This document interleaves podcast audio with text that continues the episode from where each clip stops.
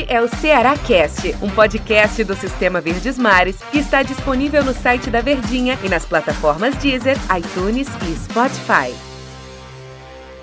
Olá, amigo ligado no Ceará Cast. Bom dia, boa tarde, boa noite, boa madrugada para você que tá ligadinho aqui com a gente nos nossos podcasts, em especial a torcida alvinegra, a torcida do time do Ceará. Aquele abraço para você que tá ligadinho aqui com a gente. Eu, Denis Medeiros, estou aqui ao lado, recebo hoje aqui no nosso episódio do Ceará Cast, Tom Alexandrino, como a gente chama lá na rádio, a elegância nos comentários. E aí, Tom, tudo bem contigo? Grande abraço, hein? Tudo bem, né, Denis? Tudo tranquilo, hein, cara? Grande abraço. Grande abraço, tudo tranquilo. Pois é, cara, a gente tem muita coisa para comentar aqui nesse episódio. Claro que tem jogo, a gente vai falar do jogo do Ceará na Copa do Nordeste para garantir essa primeira colocação do grupo, né? E quem sabe se houver um tropeço do Fortaleza contra o Confiança, o Ceará joga contra o Salgueiro, possa terminar essa Copa do Nordeste com a primeira colocação geral que vai garantir ao Ceará quartas de final em casa, semifinal em casa e uma possível decisão segundo jogo dentro da Arena Castelão. Mas aqui a gente fala agora sobre o sorteio da Copa Sul-Americana. Se ontem a gente estava aqui falando que haveria o sorteio, as possibilidades, o que o Ceará vai fazer na competição, agora a gente fala exatamente do grupo já formado da Copa Sul-Americana. O sorteio foi na sexta-feira e a gente teve é, Ceará no grupo C, com Jorge Wilstermann da Bolívia, com o Arsenal de Sarandi da Argentina o Bolívar da Bolívia ou o Júnior Barranquilha, né? Porque eles estão se enfrentando lá pela pré-Libertadores. Quem avançar vai para a fase de grupos da Libertadores e quem for eliminado vai para a Copa Sul-Americana. O Bolívar ganhou o primeiro jogo 2 a 1 e o Júnior Barranquilha vai ter que reverter essa situação. O Júnior Barranquilha é até mais tímido que o Bolívar, né? Vamos aguardar para ver o que, vai acontecer nesse confronto. Mas que a gente sabe que está no grupo do Ceará, o Jorge Wilson da Bolívia e o Arsenal de Sarandi. E não só isso, outros aspectos que a gente pode contar aqui no Ceará Cast é de que o Arsenal de Sarandi é um clube argentino, sempre é difícil encarar os argentinos. Da Argentina, né? É, o Jorge Wilstermann é um clube boliviano. Da Bolívia. Da Bolívia, que é de Cochabamba, que tem 2.500 mil metros acima do nível do mar. Então tem altitude lá. Se o Bolívar não passar do Júnior Barranquilha, vai jogar em La Paz, o Ceará, que tem altitude de 4.500 mil metros 4.500 mil metros de altitude é um negócio bem difícil. É mais é a casa da seleção boliviana. A gente sabe quem vai jogar em La Paz sente sente bastante a altitude. Se o Júnior Barranquilla vier para o grupo do Ceará, já imagina um time mais difícil da chave. Não tem altitude, onde joga em Barranquilha. É, e é um time com muitas peças interessantes. Theo Gutierrez joga por lá, o Borra joga por lá. É, o técnico é aquele ex-zagueiro da seleção colombiana, o Peré, bom jogador também foi bom jogador e agora é o técnico. Então, todas essas situações relacionadas à Copa Sul-Americana que a gente passou aqui, Tom Alexandrino. Esse é o grupo do Ceará. Já sabemos o grupo. E agora as pretensões do Vozão contra cada equipe nessa competição. Então, o que a gente pode falar, esmiuçar aqui pro torcedor do Ceará, que tá ligadinho nesse nosso episódio do Ceará Cast, que a gente começa falando, obviamente, é o assunto do momento, de Copa Sul-Americana, hein, Tom? É difícil fazer uma avaliação, acho que, de uma competição que mudou completamente seu regulamento, né?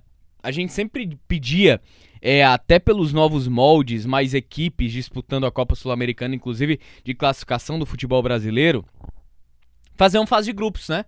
É, tirar, acho que abolir aquela situação de mata-mata. Se quer realmente transformar a competição da Copa Sul-Americana em uma competição de fato rentável, atrativa, competitiva, e não apenas quando ela está se afunilando, porque é a verdade, né?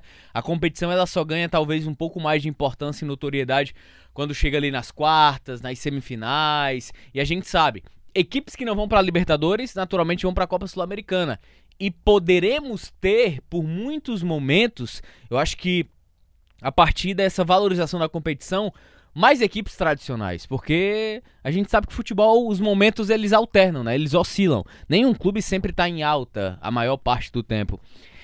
Então é um cenário de que se fossem assim, se fossem dois classificados por grupo, eu diria que o regulamento ele é melhor, ele é mais acessível, mais ele é mais fácil, mais justo. Mas como apenas passa um por grupo, e aí você enfrenta diferentes adversários e precisamos entender que o Ceará o mesmo Ceará do Campeonato Brasileiro não necessariamente ele vai ter sucesso na Copa Sul-Americana, ou o mesmo Ceará que teve sucesso na Copa do Brasil, apesar de ser um time de qualidade, ele naturalmente tenha sucesso na Copa Sul-Americana, não. São competições diferentes. Ah, mas o Jorge Wilson é melhor do que o Ceará? Não. Tecnicamente falando, a equipe do Ceará é melhor do que a do Jorge. Porém, é uma equipe tradicionalmente habituada a competições desse porte, a competições continentais. Por mais que uma equipe seja melhor, principalmente quando ela tá é, é uma novidade para ela nesse cenário, ela tende a sentir dificuldades, seja na estratégia de jogo, seja de como os jogadores lidam com o ritmo em campo. Então é totalmente diferente do futebol brasileiro. A competição continental, as competições continentais, elas realmente são mais difíceis. Elas realmente exigem um nível de atenção, concentração, disposição e principalmente preparação física diferente de tudo. O Ceará pode ir duas vezes na altitude. E meu amigo, pode ter certeza, você pontuar na altitude, principalmente se for um empate, considere como uma vitória, porque é muito difícil, muito complicado. E aí você vai enfrentar um adversário argentino que está acostumado também a competições sul-americanas, que é o Arsenal de Sarandi. Não vive um bom momento, é verdade, mas impõe dificuldade por ser um time argentino, por saber como disputar. Se a gente fizer uma análise mais geral, o grupo do Ceará é acessível? É. Ele pode passar de fase? Pode, mas é difícil, cara. Não é aquela coisa média, aquela coisa fácil, não. Vai ser difícil. Porque a gente está falando de equipes que estão habituadas. Bolívar, tava na. Se de repente for o Bolívar, né? Tava na Libertadores ano passado, foi eliminado pelo campeão Palmeiras na, na fase de mata-mata. Tá adaptada, foi semifinalista em outro momento. Júnior Barranquilha foi semifinalista, aliás, foi vice-campeão da Copa Sul-Americana em 2017. E o Johnny Gonzalez, que hoje está no Ceará, fazia parte daquele time do Júnior Barranquilha. Então é um cenário difícil, é um cenário complicado, você não pode errar. Apenas 25% de chance de conquistar a classificação. Enquanto se de repente fosse a fase de mata-mata, 50%. Mas eu vejo como uma grande experiência. Se não passar da primeira fase, eu acredito que o Ceará ele vai brigar muito por essa vaga na próxima fase. E se ele brigar muito, para mim ele já fez uma boa Copa Sul-Americana. Eu também acho, eu também acho. Independente de avançar de fase ou não, porque é tudo muito novo pro time do Ceará e, e, e você foi perfeito na sua análise, viu, Tom Alexandre? Ora! Mas pra gente sair um pouco aqui da Sul-Americana e falar pro torcedor, porque tem jogo, né? Daqui a pouco tem jogo, meu amigo. Última fase, de, Rapaz, da... ninguém tá nem aí pro jogo. A Sul-Americana é, o, é o point, A Sul-Americana né? é o assunto e, e, de fato tinha que ser mesmo. Mas daqui a pouco tem jogo. Ceará entre campo. Ceará já tá classificado para a segunda fase, mas entre campo buscando, né? Essa primeira colocação do grupo A e também a classificação geral dentro da Copa do Nordeste. Basta ele ganhar o jogo dele e torcer que o Fortaleza tropece contra o Confiança, que o Ceará vai ser o primeiro colocado geral da Copa do Nordeste. E o Ceará joga é, contra o Salgueiro na Arena Castelão. O Salgueiro tá brigando por vaga também nas quartas de final, vai pro tudo ou nada, só tem a opção de ganhar do Ceará e secar outros adversários, ele só tem, ele tem que ganhar o jogo. Então vai, é, vai ser difícil por conta disso. Então não é um jogo para você relaxar, né? É um jogo pro Ceará jogar atento, jogar sério, os 90 minutos buscando sempre essa vitória.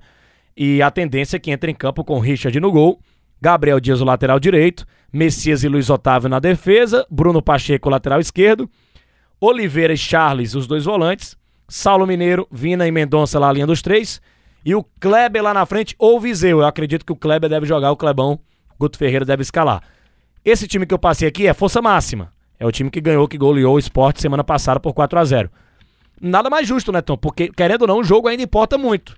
Ah, o Ceará já está classificado, mas vale a primeira colocação do grupo dele, que isso é muito importante, para saber chaveamento e tudo mais, e vale também a primeira colocação geral. E além disso tudo, o adversário, o Salgueiro, busca uma classificação também, busca ganhar do Ceará e secar os adversários. Então, não vai ser um jogo bobo, não, então. Uma, uma, o Salgueiro vem aqui, não vem para brincar, não, nessa partida. É um jogo difícil, hein? Até porque o Salgueiro é uma equipe que nos últimos anos, né, não estou falando apenas de Copa do Nordeste, mas de competições nacionais. Há pouco tempo estava na Série B do Campeonato Brasileiro. É uma equipe que costuma dificultar, né? Uma equipe que gera dificuldades para o futebol cearense, mas que ao mesmo tempo, Denis, o, o Ceará ele nunca teve tantas dificuldades para enfrentar o Salgueiro fora de casa no Cornélio de Barros, principalmente agora que não tem torcedor, né? Acaba sendo de uma maneira mais é, acho que coletiva isso, ou até de uma situação mais individual, um adversário mais frágil. E o Salgueiro ele se reforçou, né? Trouxe o Ciel, melhorou a sua equipe que vinha não vinha bem nem no Campeonato Pernambucano nem também na Copa do Nordeste e curiosamente quando chegou melhorou o seu rendimento. Então é importante a gente ficar atento para o desempenho do Ceará. O Ceará é melhor, óbvio, né? Não tem nem para onde fugir disso. Mas é preciso ficar atento e ser cauteloso porque o Salgueiro costuma ser uma equipe mais perigosa.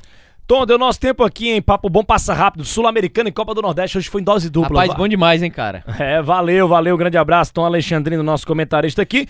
E abraço a você também, torcedor Alvinegro, que tá ligadinho aqui no nosso Ceará Cast. Até a nossa próxima edição, próximo episódio, que vai acontecer daqui a pouco, analisando o resultado de Ceará e Salgueiro. Grande abraço a todos, hein? Valeu, grande abraço. Tchau, tchau. Este é o Ceará Cast, um podcast do Sistema Verdes Mares que está disponível no site da Verdinha e nas plataformas Deezer, iTunes e Spotify.